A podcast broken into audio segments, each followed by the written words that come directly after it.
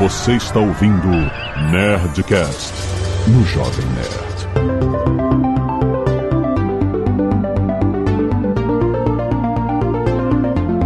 Landa, landa, landa, nerds! Aqui é Alexandre Antônio do Jovem Nerd e eu acho que alguém tentou me aplicar um golpe do tênis. Depois eu explico. Olá pessoal, Leandro Soares, do Marketplace Magalu, e hoje vamos falar sobre moda. Eu quero estar na moda. Olá, eu sou a Silvia Machado do Magalu, toco aqui a vertical de moda e beleza e tô doida pra juntar moda com o Jovem Nerd. Vamos falar. Oi, pessoal, tudo bem? Eu sou a Ana da Not Me Shoes. Tô aqui para trocar ideia com o pessoal da Magalu e levar felicidade para as pessoas através de sapatos. Aqui é o Zagal, Bermuda Lifestyle.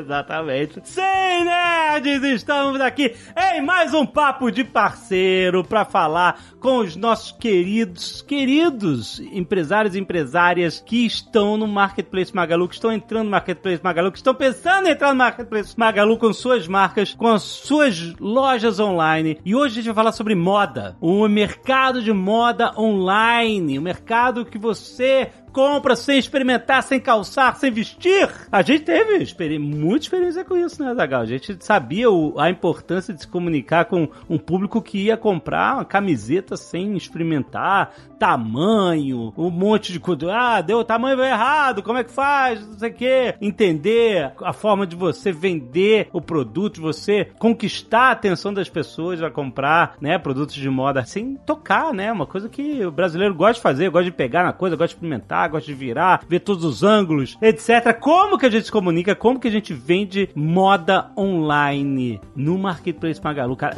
esse papo tá muito bom. Fica aí pra gente aprender com quem sabe.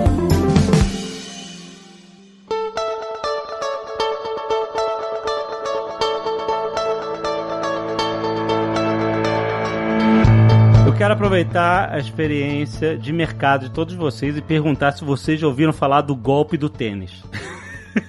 Alexandre, que coisa é essa? A pessoa ontem, maluco, tô falando sério, a pessoa bateu na minha porta. Pessoa, a porta, mora em casa. Oi, tudo bem? É que eu sou sua vizinha. Era uma moça com duas crianças. Eu comprei um, um tênis da Nike e eu moro aqui do lado e eu mandei pro seu endereço sem querer. Então, se você receber, você bota lá na minha casa. Eu falei, onde é que você mora? Ela, ela apontou pra casa do lado. E sério, nunca vi. Eu sei quem mora na casa do lado. Nunca vi essa pessoa. Falei, na hora eu pensei, talvez seja uma pessoa nova que tá morando, não sei se a pessoa. Não sei o que aconteceu. Às vezes é um visitante que tá passando uns dias, aí simplesmente falou que mora lá, mas nunca vi. Falou que mora na casa do lado. E aí me mostrou no celular o, o, um tênis e tal, e depois eu falei, não, tudo bem. E foi embora. E eu falei, muito estranho isso, cara. Muito bizarro a pessoa. Assim, vocês já ouviram falar disso? De...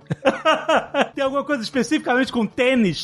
Não, nunca ouvi falar, Alexandre. Golpe do tênis. Mas e aí? Eu não sei. Foi ontem isso. Eu tô com medo agora. Tá com medo de aparecer um tênis aí, você não sabe o que fazer, né? Não, cara, assim, tipo, a, aqui rola essas paradas, né? Os caras deixam as, as, encomendas na porta da casa das pessoas. Já deixaram encomenda minha na, na, na, porta do vizinho, sem querer, já deixaram do vizinho na minha porta. Isso já aconteceu antes. Mas é muito específico, cara. Eu, eu comprei um tênis da Nike e ela me mostrou o tênis como se fosse fazer diferença. Como se o tênis viesse fora da caixa, sei lá. Aí eu falei, mas vai, ser, vai vir no seu nome? Vai vir no nome de quem? E aí. Aí ela desapareceu. Não sei, cara. Eu fechei a porta, ela foi embora. Eu tava com duas crianças. Eu, eu tô achando muito. O, o Azagal falou que é golpe. Assim, não confia, não, que é. Achei esquisito. É esquisito. Pode ser com qualquer coisa. Acho que tênis foi simplesmente um negócio que. O que, que pode ser isso, gente? Tem cara de golpe, cheiro de golpe, mas pode ser que não é, né? É muito golpe, né, cara? Cara, sei lá o que vai vir aí. Vai vir dentro do tênis. Depois você tem que contar pra gente. Agora eu fiquei curiosa. Eu tenho que ver o que, que, vai, o que, que vai acontecer. Mas olha, falando sério, fora isso, eu quero perguntar sobre como se vende tênis. E eu sei que é um sucesso inacreditável. Eu sei que existe um mercado gigantesco, pessoas apaixonadas por tênis. Mas tênis é uma parada. Tênis, sapato, calçados em geral, é um negócio que não é só a questão de você achar bonito ou não, né? Você é muito. Cada pé é o pé. Como funciona? Mas em muitos casos é só achar bonito. Tem Sim. pessoas que se sacrificam. Ah, é? É. Você é. bota e fica todo apertado, Tem, todo estranho. Troncho, mas a pessoa quer usar. É verdade. Tem gente que calça 35, 36, 37. É um pé elástico. Tem Aham. gente que tem pé elástico. Eu não uso muitas roupas sociais, muito raro, só em realmente casamento, esse tipo de ocasião que você tem que estar mais formal. N- não é meu hábito, né? E eu lembro que eu odiava, uma das coisas que mais me fazia não querer ir a nenhum evento mais formal em termos de traje era o sapato. Porque sempre era um terror. Você e botava olha que, eu, e olha que eu tô falando de sapato masculino, que não tem salto, que não tem nada disso, entendeu? Aham. Mas eu achava terrível, eu achava, porque você bota o sapato, o sapato era bonito e tal, aí passa algumas horas, você já tá querendo morrer, não aguenta mais.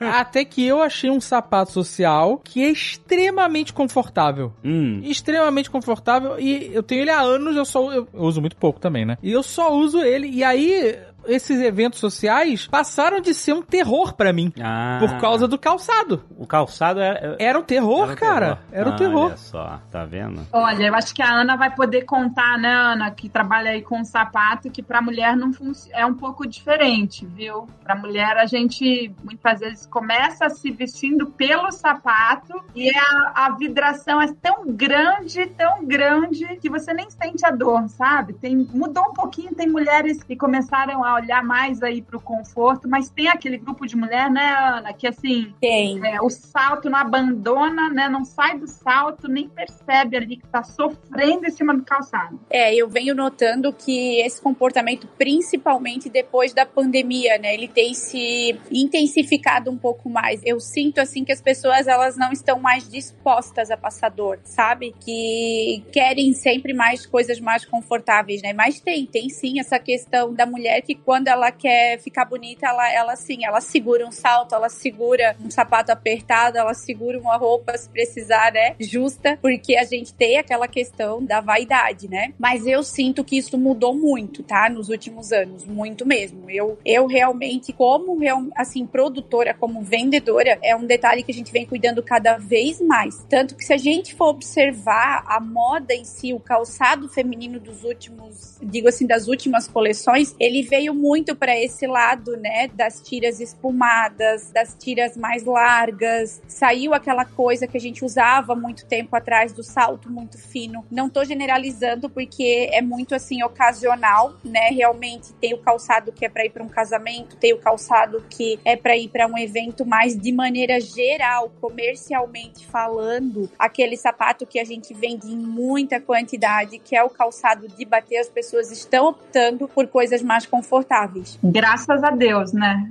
Eu coloco ali como consumidora, graças a Deus. engraçado assim que além disso ter virado realmente uma tendência, né? O que já vem com uma certa aceitação no mercado, porque vamos supor assim, antigamente você andar com uma rasteirinha era, ah, e com a pessoa, sei lá, não é que não é mal arrumada a palavra, mas ela tá simples. E hoje então a gente tem rasteiras tão lindas, tão bem produzidas que tem pessoas que compram para ir numa festa, tem pessoas que compram para ir num casamento. É muito mais uma questão de realmente opção pelo salto ou não do que esse calçado em si vá determinar o conceito, entende? Do look, né? É, isso é uma coisa que eu acho interessante que vem acontecendo, que mais antigamente você tinha um padrão mesmo, né? As pessoas tinham que se vestir de uma certa forma e acabou. E hoje as pessoas conseguem imprimir muito mais personalidade nos seus estilos, né? Então tem gente que vai em festa de tênis, vai com vestido, às vezes, eu já vi, eu tenho um amigo, a gente tem um amigo que é fotógrafo, ele fotografa casamento. E quantas vezes eu já não vi é, os padrinhos, sei lá, noivo, de terno e tênis, por exemplo, sabe? Sim, desmistificou demais isso. E, e isso é bom, né? Isso é bom, porque é realmente a questão da personalidade da pessoa usar aquilo que ela se sente bem mais, mais do que isso, né? As pessoas estão valorizando o momento. Então, assim, ó, entre eu ir pra um casamento. Vou dar um exemplo assim simples: entre eu ir pra um casamento e ficar passando dor, ou ir pra um casamento e voltar depois de duas horas porque eu não aguento mais o sapato, as pessoas estão pensando que elas querem ir pra aproveitar a festa inteira. Então, elas querem uma coisa que realmente dê conforto, né? E não exatamente só a beleza. Isso desmistificou muito, tá? Não, o que era muito comum, eu acho que ainda é, na verdade, em festa de casamento, por exemplo, é já vinha um kit de sandália, de chinelo, porque o pessoal sabe que quando passar algumas horas da festa, vai todo mundo tirar sapato mesmo pra poder aproveitar até o final, né? Isso. É exato. Eu acho que a Lê trouxe, o David trouxe, né, essa questão do padrão, né? Que a gente não tem mais o padrão. E eu acho que é, é isso que é a diferença, né? Porque, assim, Ana, já pode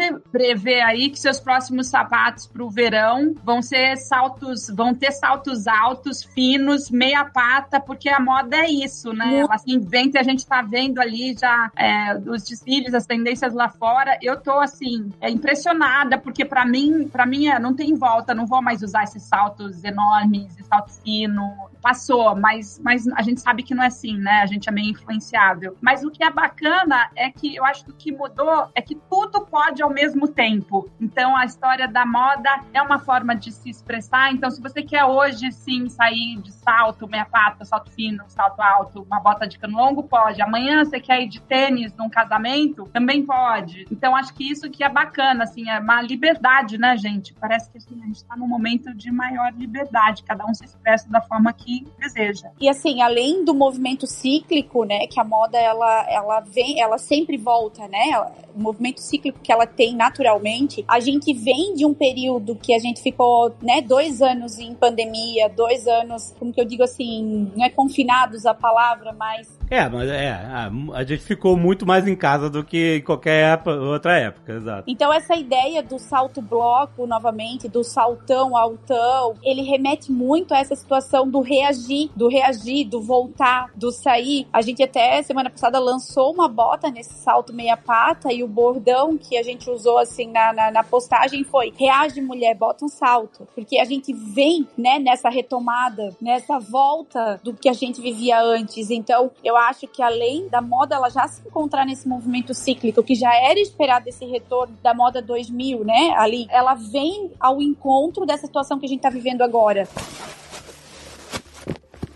Uhum. E Ana, a pergunta que eu tenho para você é a seguinte: eu vou confessar uma aqui. Primeiro eu vou confessar uma, depois fazer uma pergunta. Uhum. Eu, durante a pandemia, fiquei praticamente um ano descalço. Sim, sabe? Você tá fazendo um home office, nem chinelo eu usava, sabe? Era descalço total. E aí, quando você sai, você fala assim: agora eu quero aproveitar e eu não quero mais voltar pro sapato, que é o desconfortável, como vocês falaram. Como é que você, que tá ali vendendo online, vendendo isso através da internet, como que você consegue antecipar isso, prever e como é que você decide o que comprar, o que fazer? Nessa quantidade gigante de opções que você tem dentro do mundo de moda. E a gente tá falando só de sapato feminino, já tem uma variação gigante, né? Como é que você, lá na, na sua percepção, lá tá pensando e como é que eu vou comprar, o que que eu vou fazer, o que que eu vou vender? É, essa é uma pergunta bem pertinente, porque, inclusive, eu participei de um evento e a pergunta foi exatamente a mesma coisa. Porque, o que que acontece? Hoje em dia é tudo muito rápido, né? Se a gente for pensar a termos, eu nem vou falar de algo muito distante, tá? Eu vou falar para ti assim, ó, de cinco anos atrás. A gente tem empresas, quando a gente falava assim, ó, em empresas que trabalhavam com moda, tanto na roupa quanto no calçado, hoje, hoje, é, supomos que em março de 2022 eles já estavam fabricando o inverno de 2023. Eles estavam nessa época viajando para a Europa para pesquisar referências para montar a coleção do inverno 2023, entende? Por quê? Porque era tudo muito antecipado, não tinha essa rede social onde tudo é muito rápido, onde tudo é muito assim, ó, esse estralo. É tanto que nessa virada de chave de, em termos de rede social, internet, onde tudo começou a acontecer muito rápido. Teve muita empresa que se atrapalhou. Tinha empresas que estavam com a coleção, duas, três coleções montadas e simplesmente a coisa muda muito rápido. Por quê? Porque hoje em dia usam um calçado lá na Europa, no outro dia tá aqui. As pessoas querem aquilo que tava usando. Não tem mais aquela distância como existia antes, né? E isso, de certa forma, para as empresas pequenas, menores, é uma vantagem, porque a gente tem mais dinamismo nessa questão questão de botar uma modelagem rápida para fazer, de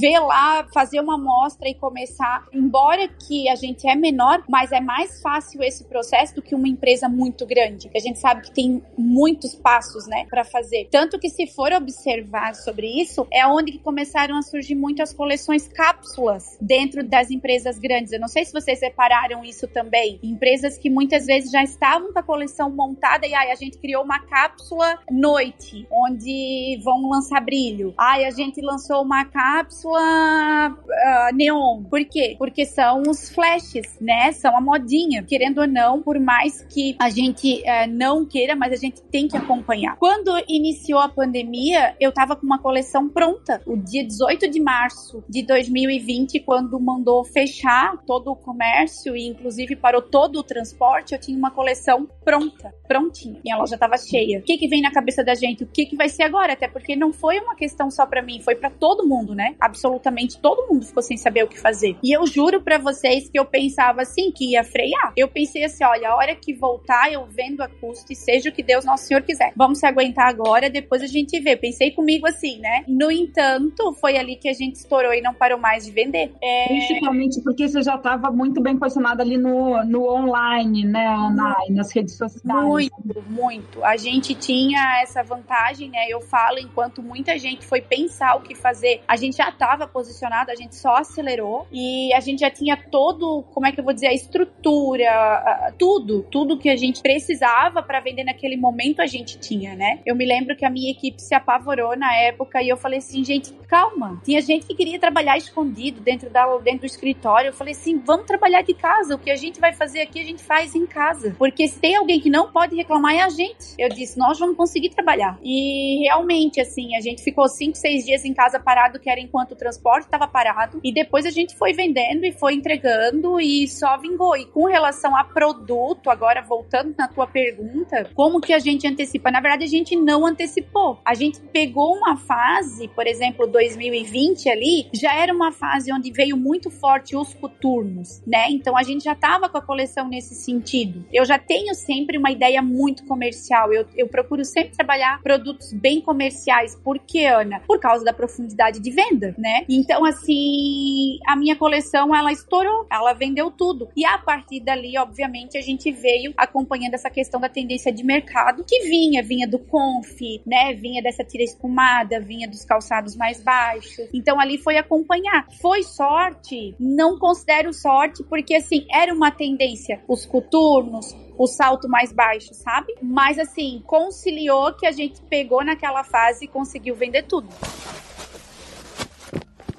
Uhum. Eu queria entender qual você acha que é a principal diferença entre o funil de venda de calçados presencial e online? Porque você, você falou, ah, a gente estava bem posicionado no online, então a gente acabou vendendo mais até. Mas assim, mas esse funil de vendas é diferente. Tipo, é claro, você começou vendendo mais no online porque, de forma geral, o comércio eletrônico passou a ser uma prioridade de consumo para quem estava comprando, né? Desde que a pandemia começou. Isso de um mercado em geral, né? Todo mundo que estava posicionado digital conta uma história similar. Mas mesmo assim, esse funil de vendas é diferente. O que como é que era antes e, e mudou depois da pandemia a, a, visão do consumidor online ou novos consumidores que não eram consumidores online passaram a ser consumidores online? Eles procuram calçados da mesma forma que as pessoas que já estavam acostumados antes procuram ou é diferente? O que, que eu percebi? Isso eu falo nitidamente porque realmente ficou muito claro pra gente esse processo, tá? Na verdade, Alexandre, nossa empresa ela nasceu online, né? Otme, ela nasceu na, na, no escritório da minha casa, na garagem da minha casa. Ela nasceu online, ela não era para ser uma loja física. No momento eu estava grávida e queria um extra para trabalhar em casa. E daí quando eu mudei para que eu precisei aumentar, eu mudei para um ponto, uma sala onde nessa sala virou um ponto de atendimento na minha cidade. Mas o foco, como eu, eu falo, sempre foi online. Então assim, eu nunca fiz propaganda local, eu nunca fiz um outdoor, tu nunca viu eu fazer nada disso, porque realmente assim meu foco sempre foi rede social e internet. Então as pessoas vinham, vinham sim, vinham muita gente. A gente sempre vendeu bem no nosso showroom, mas vinham pela internet. Vinham, viam no, no Instagram e ah, reserva isso, eu vou ali provar e assim vai. Isso de maneira geral, eu percebo que isso foi um comportamento geral, até para as empresas que sempre foram posicionadas fisicamente. Por quê? Por que, que eu vejo isso? Porque o ser humano ele tá cada vez mais sem tempo. Eu tenho três filhos, me pergunta se eu paro para ir numa loja comprar uma camiseta, eu não vou. ou é por WhatsApp, ou é pelo Instagram, ou é pela internet, porque eu não tenho tempo, entende? Então, assim, ó, antigamente, digamos assim, ó, ah, o Alexandre queria comprar um tênis branco. Então, o que, que o Alexandre fazia? Ele pegava no sábado, no dia do lazer dele, ele ia pro shopping. Ah, nem me lembro. Numa loja, passava na outra loja, passava na outra loja. Oi, tem um tênis branco? Eu preciso de um tênis branco. Qual é a marca que tu tem esse tênis branco? Ok, hoje o Alexandre não tem tempo pra fazer isso, entende? Então, o Alexandre, ele até pode sair de casa para provar o tênis. Talvez ele até vá, mas ele só vai lá reto onde ele já sabe que tem, ele não vai sair procurando. Isso que a gente tá falando de shopping. Então, tu imagina numa cidade como a minha, que não tem estacionamento, é um inferno. Tu, né, assim, tu sai para procurar, não tem, tem que estacionar, tu perde tempo na rua. Enfim, o que que eu noto? As pessoas, elas estão com cada vez menos tempo e elas querem cada vez mais praticidade. Então, até mesmo o ponto físico, se ele não se atualizar na rede social para apresentar o produto dele, para mostrar o que tem, para mostrar como causa, para mostrar a função, o benefício, ele não vai vender. Ele não precisa depender só do site, mas ele tem que estar tá com a presença online, porque ninguém mais sai procurar. As pessoas não têm essa paciência, não têm esse tempo e a oferta é muito grande, né? Eu falo brincando que assim, antigamente, se você parasse numa sinaleira, você olhava para frente, o que, que você ia observar? Os outdoors, certo? Tanto que os maiores outdoors sempre estão nas sinaleiras. Hoje em dia, quando você para na sinaleira, o que, que você faz? Olha pro celular. Dá, dá, dá zapiada, né? Se não tem nenhum BO ali, alguma coisa urgente para resolver, né? Então, assim, ninguém. Assim, quando eu falo ninguém, gente, eu não tô generalizando, tá? Mas, assim, eu quero dizer em massa, me referindo à massa, ao geral. As pessoas estão cada vez mais conectadas ao online, de maneira geral. Ana, você me fez lembrar minha experiência de comprar sapato quando eu era mais novo. Eu não sei porquê, quando eu era mais novo, a grade, eu calço 44. E a grade de sapato sempre foi até o 43 masculino. Agora é mais comum 44. Eu entrava numa loja e falava assim: me desce tudo que você tem de 44. E vinha dois. Aí você não tinha muita escolha, né? Exato. Aí eu não gostei de nesses dois. É, eu não gostei desses dois. Eu tinha que ir na outra loja e falar: me entende? Vinha um. Aí eu pus no pé e falei: ah, vou parar com isso. Colocava um e vem. Mas aí você tem um outro desafio: é como é que você faz isso no mundo online, né? Porque as pessoas vão olhar e não sabem se aquele número é o número dela. Que varia, né? Às vezes, ah, nessa aqui é 40, nessa aqui é 41. Pra mim é. Eu calço 40, 41. Nunca sei. Depende do fabricante, etc. Eu calço 43,5, porque né, depende do sapato é 43, depende do sapato é 44, sabe? Exatamente. Como é que você consegue ali na, na no mundo online fazer essa experiência, garantir? Porque senão é muito custo para você também, né? Se cada sapato que você mandar voltar, mandar voltar, vai e volta, vai ficar infinito esse custo, né? Então, isso realmente é um desafio, né? Tanto para calçado quanto para roupa, eu acho que é igual nos dois. O que, que eu vejo hoje, e isso assim, ele é, ele é bem amplo, porque ele não, não se baseia somente a uma informação. Podem criar robôs para tudo, tá? Para tudo. Porém, as pessoas, elas, como é que eu vou explicar para vocês? A dúvida das pessoas, quanto mais humanizado esse atendimento, para tirar essa dúvida melhor, tá? Então, assim, ó, eu vou dar um exemplo das informações que a gente manda para um seller, por exemplo, né? Vem uma planilha lá com a medida do calçado, é, do 35,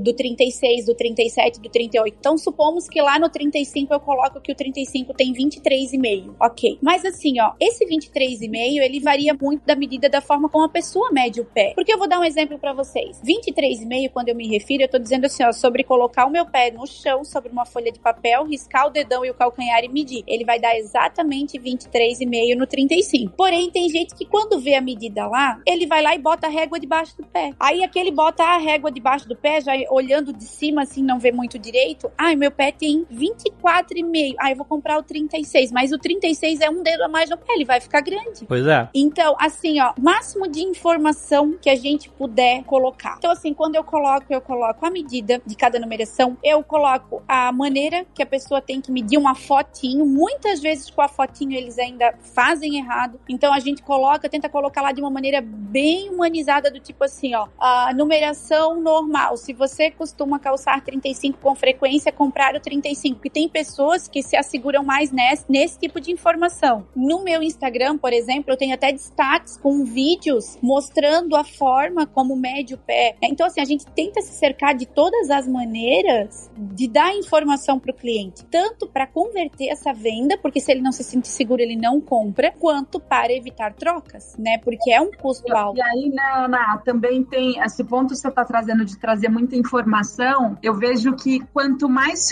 comentários e avaliações tem, né? Pensando no online. Isso ajuda demais, porque aí a pessoa ela consegue ler ali, putz, olha, meu tipo de pé, esse sapato fica apertado aqui, fica apertado, fica mais folgado. Isso. Então, comentários das pessoas e até ver, né, como às vezes as pessoas colocam fotos, né, de como que calçou nela e a pessoa consegue identificar, putz, meu pé é parecido com ela, a roupa funciona demais. Então, a história e- da informação é muito importante. E assim, ó, e as pessoas, elas estão cada vez mais à procura das, eu digo assim, informações verdadeiras, entende? De se identificar. Só pra ter uma ideia, as fotos que mais vendem no meu Instagram, quando eu falo assim, ai, as fotos que mais vendem, é porque as fotos que mais trazem leads pra gente pro site, né? As fotos que mais vendem no meu Instagram são as fotos que eu tiro do meu pé, às vezes no chão da minha casa, com amostras do meu lado, assim e tal. Mas assim, e o meu pé, eu, eu digo assim, além de ser um pé comum, não é um pé bonito, entende? Mas o que que acontece? As pessoas, elas não querem, ela- elas, se desconfiam daquele pé da modelo que é cheio de edição, entende? Elas querem ver como que é a realidade, né? Então, assim, a gente tenta se cercar de todas as maneiras e de todas as informações. Além disso, existe daí o atendimento por trás, né? O, o nosso SAT, o Serviço de Atendimento ao Cliente. No caso, hoje a gente oferece isso nos sellers, né? A gente tem uma menina que só atende, tira dúvida dentro dos sellers e tem na nossa própria plataforma e tem também pelo nosso Instagram. E é uma coisa que a gente reforça muito nas nossas falas. Tem dúvida, pergunta. Tem dúvida, pergunta. Porque assim, ó, o cliente perguntou. Se tirou a dúvida dele com clareza, com aquele jeito humano de mostrar, ele compra. É fato, sabe? A pessoa compra se ela se sentir segura. Na dúvida, é muito difícil quem compra. Até compra, mas eu digo assim, né? Em termos de conversão,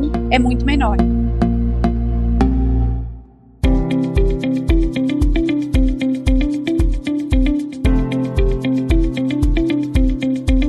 A comunicação pelo Instagram, para esse tipo de produto, é, é um fenômeno, né? As pessoas se interessam, passam a conhecer, né, etc. E seguem, né, Instagrams de marcas e produtores, etc. Artistas e, e etc. Né? Acabou sendo uma vitrine online para muitos negócios, né? O que, que você acha que as pessoas não devem fazer ao comunicar produtos no Instagram, por exemplo, né? A gente está falando aqui o que que ah, normalmente atrai mais atenção, etc. Mas o que, que você acha que é um desperdício e comunicações erradas para se fazer no Instagram? Ou então que tem pouco engajamento, que- etc. Isso, eu não diria erradas, mas talvez inúteis, assim, sabe? Que eu acho que não, não convertem. Desperdiçadas, né? Exato. Isso, desperdiçadas, assim, ó. Que eu vou te dar um exemplo. Quando eu vou contratar um serviço, um profissional, é obviamente que eu olho a página dessa pessoa, a gente quer ver lá, né, o conteúdo, talvez, assim, uma coisa bonita, organizada.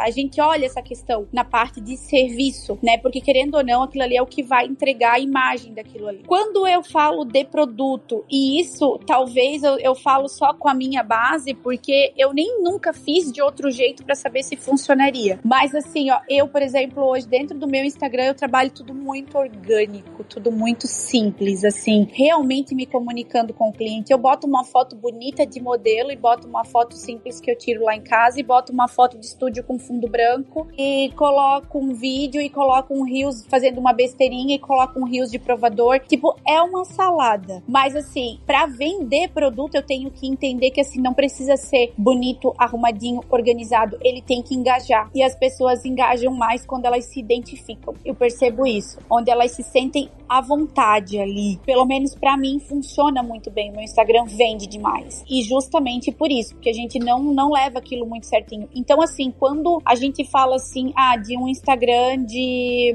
um exemplo, em termos de indústria, né? Ah, eu forneço para outras lojas. Então eu tenho que ter um institucional. É muito bacana ter aquele Instagram arrumadinho, tudo dentro de um feed alinhado, cores e tal. Beleza, eu acho que é super importante porque você fornece conteúdo para outras marcas, né? Para outras empresas. Agora, quando a gente tá falando de um Instagram que ele precisa vender, vender mesmo, eu preciso vender. Ele tem que entregar aquilo que você tem para vender, ele tem que entregar mais as fotos eh, limpas, eh, assim, que limpas que eu digo, as fotos de celular entregam mais. É nisso que você tem que pensar em vender. Eu vejo muito isso, tá? Eu, de vez em quando, eu, eu, eu vou em eventos e, e palestras e as pessoas vêm para mim, nossa, eu comecei agora, mas o meu Instagram, olha aqui, ó, dá, dá 11 curtidas uma foto. Tá lindo o Instagram, maravilhoso. Mas as pessoas não percebem que hoje o Instagram não entrega foto editada. Tudo que tem edição, que tem mudança daquela coisa original dele, e aí, claro, daí a gente já vai entrar em muitos outros assuntos, eu já tô entrando em algoritmo, mas assim, ele não entrega, sabe? E aí, querendo ou não, se ele não entrega, você pode ter o melhor conteúdo, a foto mais linda do mundo, mas se ele não entrega, as pessoas não vão ver. Então, tem que pensar na, no bonito, na foto bonita, tem, tem que pensar na foto bonita, mas você tem que pensar também na entrega, sabe? Porque é isso que vai converter venda. É trazer pessoas para aquela página ali. E então, assim, eu, hoje eu vejo uh, o erro principal de quem tá começando é se preocupar só com a beleza. Tô falando no Instagram, né? Uhum. Só com a beleza de manter aquele feed organizado, tudo muito bonito e não se preocupar com entrega. É algo muito distante também, né, Ana? Aquela coisa mais editorial, né? Isso. E tem marcas que têm esse posicionamento, mas eu acho que mesmo as marcas mais, até de luxo mesmo, elas estão saindo um pouco mais daquela redoma, né? E, e se conectando mais. E quando a gente fala, então, de marcas com grande alcance, esse posicionamento mesmo, né? De estar tá ali naquela redoma, ali distante, frio, realmente não engaja e não representa mais o que as pessoas querem ver. Então, não, não, não identifica. E se a gente for pensar a, a, nível de macro, né, a gente ainda vai entender, eu vou um pouco além, falando que assim, hoje a gente que vende em massa, vende em quantidades, a gente depende muito do anúncio, né? Não vou ser hipócrita, a gente trabalha com isso, é uma ferramenta. E o anúncio entrega para quem? Para quem que você vai fazer remarketing? Para quem se envolveu. Você precisa pensar no feed bonito, precisa, mas precisa pensar na entrega. Se não pensar na entrega, tu não vai trazer pessoas interessadas para quem tu vai fazer remarketing, para quem tu vai vender. E é interessante estar sempre atualizado porque as regras que você está trazendo, por exemplo, é, de entrega de imagem, se ela estiver manipulada e tal, elas estão valendo agora nesse período que a gente está conversando que o programa está indo ao ar. Mas daqui a pouco isso muda tudo de novo, né? Assim, ó, é instantâneo, é muito rápido. O que funcionava em novembro não funciona mais. Se você observar, tipo ali, ó, eu tô falando de, sei lá, novembro, dezembro, até outubro, novembro, né? O que que era a sensação do Rios? Eram as dublagens.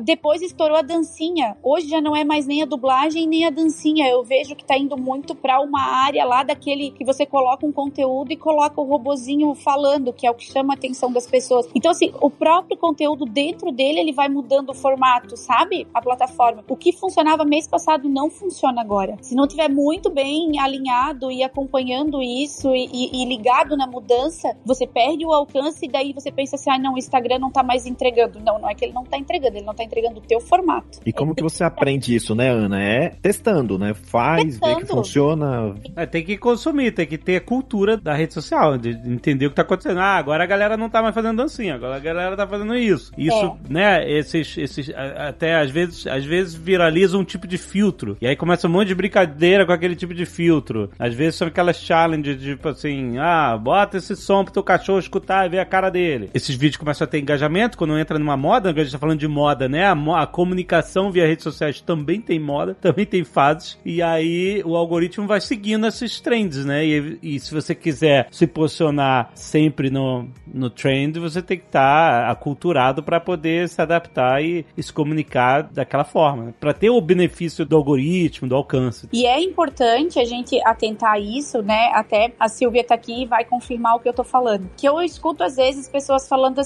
"Ah, mas o meu é indústria, vende no seller" e pensa assim: "Ah, mas eu sou indústria, eu não preciso fazer". Ou eu vendo em seller, eu não preciso, o seller tem que vender. Hoje em dia, gente, olha, eu tenho muito cliente que antes de comprar na Zatini ou antes de comprar na Dafit ou, ou, ou em qualquer outro canal assim, né? Eles vão no meu Instagram. Eles vão no meu Instagram e por que que eles vão comprar num marketplace, num Magalu, numa Zatini? Por que que eles vão comprar? Eles não vão comprar porque, ai, a Ana Karina não tem plataforma dela. É porque eles já têm afinidade com aquilo, eles já têm um cadastro, eles, eles já têm um bônus, eles já têm um, um frete grátis que eu não consigo oferecer, entende? Ou tem um crédito. Então, as pessoas, elas têm que se preocupar com isso, não é porque vende aqui ou vende lá, mas é pela credibilidade que a marca passa. Por mais que tenha a garantia da venda pelo marketplace, as pessoas se apegam sim à marca que estão comprando, tá? Elas vão pesquisar no Instagram. Então, é uma preocupação geral, sim. Principalmente falando de moda, né? Porque a gente tá falando de algo que não é simplesmente um produto que tem um fim racional ali, né? Aquilo tem por trás uma forma de se expressar, gera um desejo, tem a ver com autoestima. Então, as pessoas estão buscando isso e os produtos da Ana né, Not Me tem bastante tendência, né, Ana? Você não, não vende só produto mais básico, né? Porque a gente tem também sellers que trabalham com um foco produto é um produto mais, mais básico, que é uma compra um pouco mais racional, né? Um pouco diferente. Mas Isso, é preço.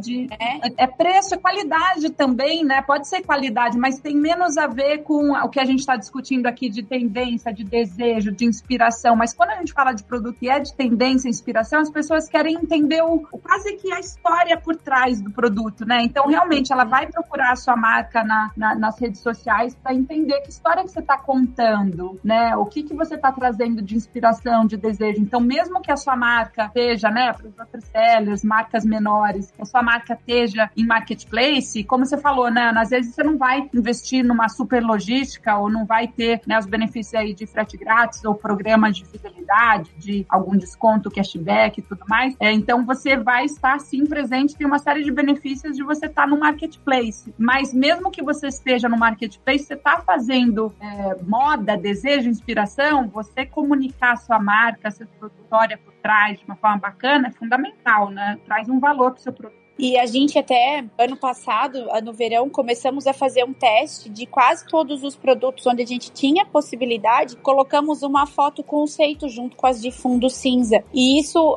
converteu mais a venda, porque embora... Nos marketplaces ou na, ou na sua rede? Não, no meu sempre teve, mas nos marketplaces, porque não são todos que aceitam, né, que tem como colocar, mas nos possíveis a gente colocou. E eu falo disso com certeza porque assim, ó, se você observar, eu digo que é os made in China, né, os sellers que vêm de, de fora, assim. Hoje em dia, se você entrar, eles têm quase que como se fosse uma live o tempo inteiro. Eu não sei se vocês observaram. E hoje a gente já vem estudando de colocar um link de YouTube dentro, por exemplo, do meu seller, meu site, onde a pessoa consegue ver o vídeo daquilo ali em tempo real, se ela quiser. E é uma tendência que daqui a pouco vai acontecer. Por quê? Porque as pessoas querem cada vez mais informação, cada vez mais imagem, sabe? Pra se convencer na venda. E se você parar pra pensar, é muito desafiador, né? E é incrível você comprar um sapato online sem experimentar, só baseado em review, informação e tal, né? O nível de confiança que a pessoa tá tendo nesse tipo de serviço e nesse tipo de review que você faz, de como você mostra o produto, porque é um item que é muito particular. Cada pé de um jeito, cada né, forma de andar, de pisar, então cada sapato vai se comportar diferente.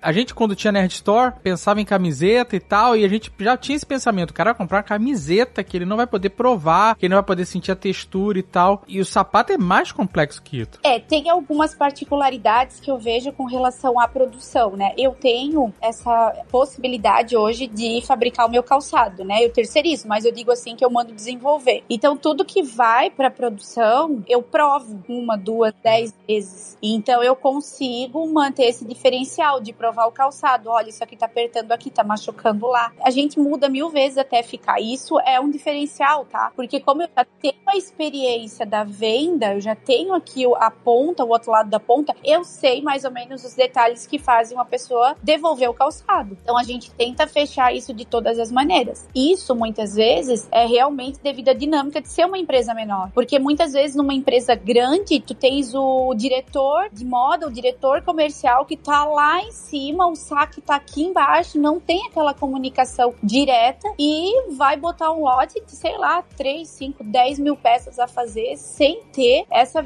visão final do produto, né? E aonde que muitas vezes a volta volta um lote inteiro. Então tem que ter essa sensibilidade também, tem que ter esse feedback da ponta, né? Eu ouço demais o meu time, demais, tanto que a minha mesa ela é aberta no meio do meu time, eu não tenho escritório, mas porque a gente tá o tempo todo em comunicação. Ah, o cliente tá devolvendo por isso, o cliente reclamou, o cliente recebeu assim. Por quê? Porque com isso tudo a gente vai tentando fechar os funis.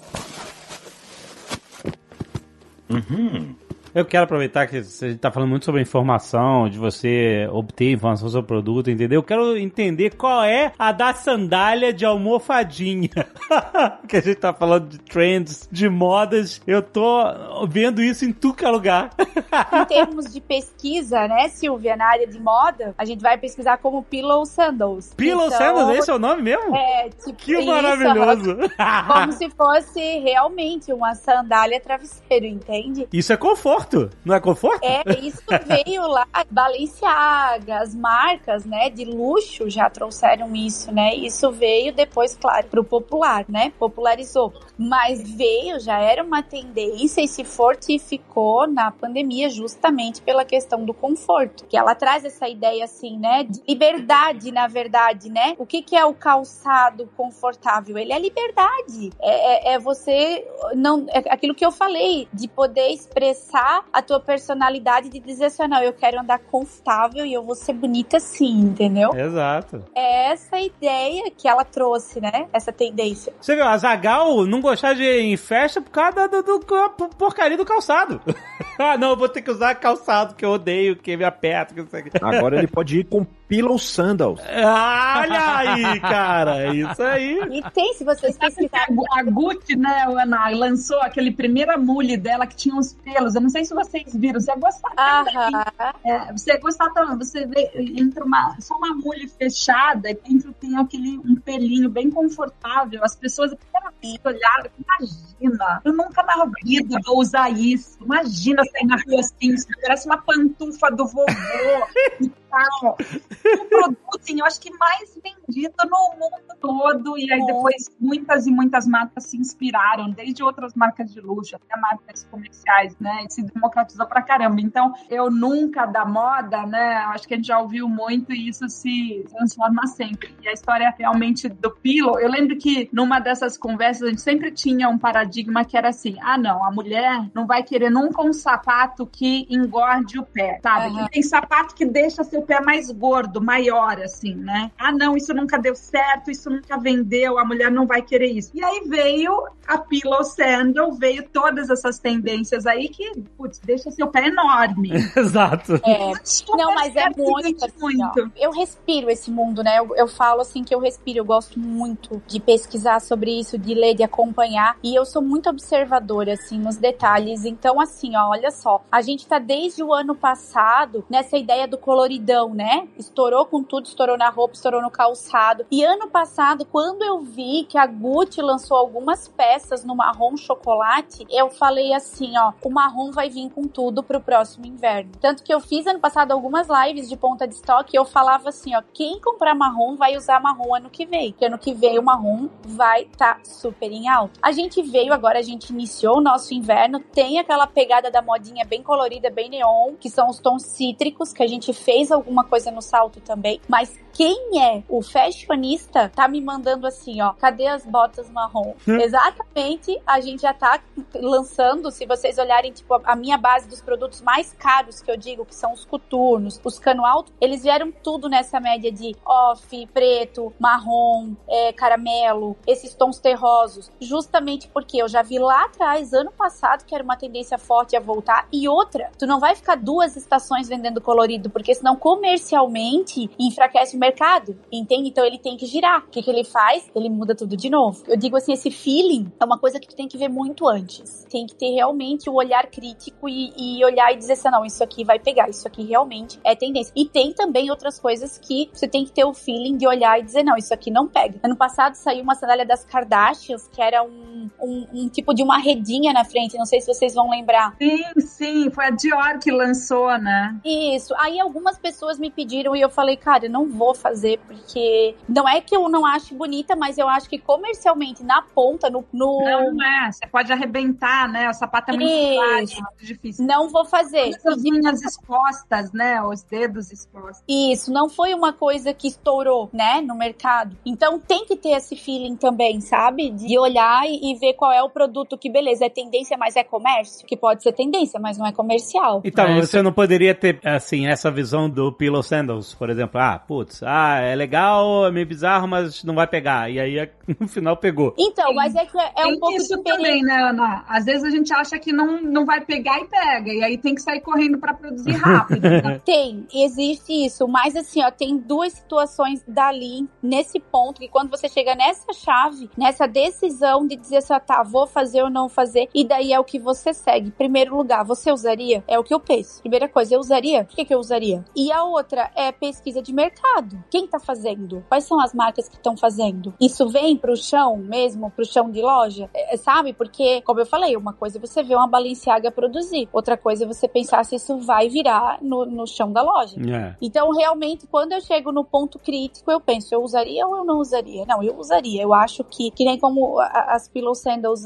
foi isso que veio na minha cabeça. Não, peraí. Essa questão, assim, ó, do conforto. As pessoas querem coisas maiores, coisas mais imponentes, só que confortáveis. Toda essa tendência, essa, essa sensação de liberdade que as mulheres vêm tomando. Não, eu acho que é a hora, vai pegar. E, de fato, pegou. A gente lavou a égua de vender. Impressionante. Muito bom, Eu tô achando parabéns. Lavou a égua de vender. Fazia muito tempo que eu escutava essa, hein? É? Nossa, eu acho que eu nunca escutei essa. O quê? Do lavar a Lavou égua. a né? Égua, assim. Aí, não, a gente tem umas gírias aqui, desculpa, tá? Desculpa até falar, mas é que é muito daqui. Outra que eu falo, ótimo, às vezes, adorei. Vou usar, vou usar aqui também. Não, às vezes eu falo no Instagram, esses dias eu falei assim, ó, vocês aproveitem pra comprar porque depois vai esgotar e vocês vão vir chorar as pitangas pra mim. Chorar as pitangas. Aí é todo mundo chorar que quer chorar as pitangas. Tia, Chorapitanga conheço. Clássico, clássico. Mas aqui é muito assim, né? Eu sou de Brusque, então todo mundo conhece porque Brusque é Brusque, né? A gente fala tudo no X, então é bem sotaque mesmo. Maravilha, maravilha. Parabéns. Excelente.